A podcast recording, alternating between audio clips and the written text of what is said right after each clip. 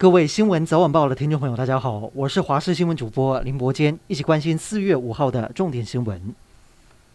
今天是清明连假的最后一天，高铁左营站从中午过后就涌入不少人，提着大包小包，准备从南部赶回北部工作。另外，高公局预估下午有十一处的地雷路段，预估国道全日交通量有一百一十二万百万车公里，大约是平日年平均的一点三倍。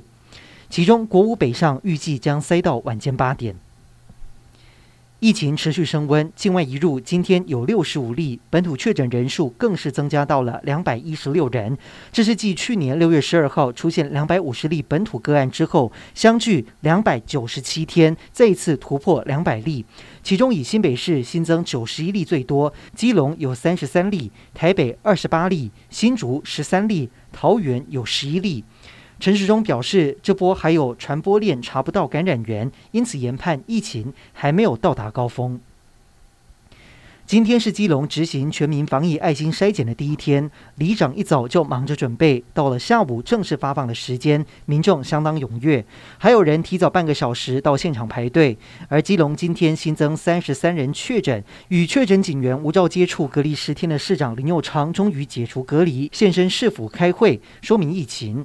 而今天有不少都是零星的个案，疫情甚至蔓延到了托婴中心。大甲妈祖绕境八号晚间即将起驾，势必会有大批人流移动。彰化北斗的电安宫开出第一枪，宣布禁止信徒在庙里面睡觉，改在停车场搭设三十个帐篷，可以容纳五百人休息，并且在周边设置卫浴设施，要把动线拉开，达到分流。而接驾的人员还有阵头也必须佩戴疫苗三 OK 的识别证。另外，彰化市南瑶宫同样禁止香客席地而睡，也不提供浴室住宿。饮食以降低传染风险。乌克兰政府军逐一收复被俄军攻占的基辅周边地区，不过北约警告，俄军并非真正的撤离，而是会持续向乌克兰进攻。美军情报部门也发出类似的预警，直指俄军下一个目标是乌克兰东部的顿巴斯地区，要消灭驻扎当地的乌克兰政府军。即便俄罗斯转移战略目标，却依然动用飞弹与火炮袭击乌克兰的北部、南部各大城。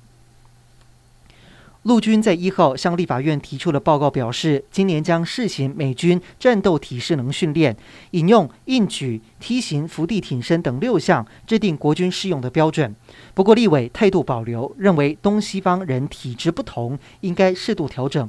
另一方面，退将出身的立委吴思怀日前在网络节目与解放军前中校姚成对谈。姚成指出，共军惯用包围战，台湾准备巷战没有必要。吴思怀则是认为，这是要让共军知道，任何武力犯台手段，台湾都有积极防卫的准备。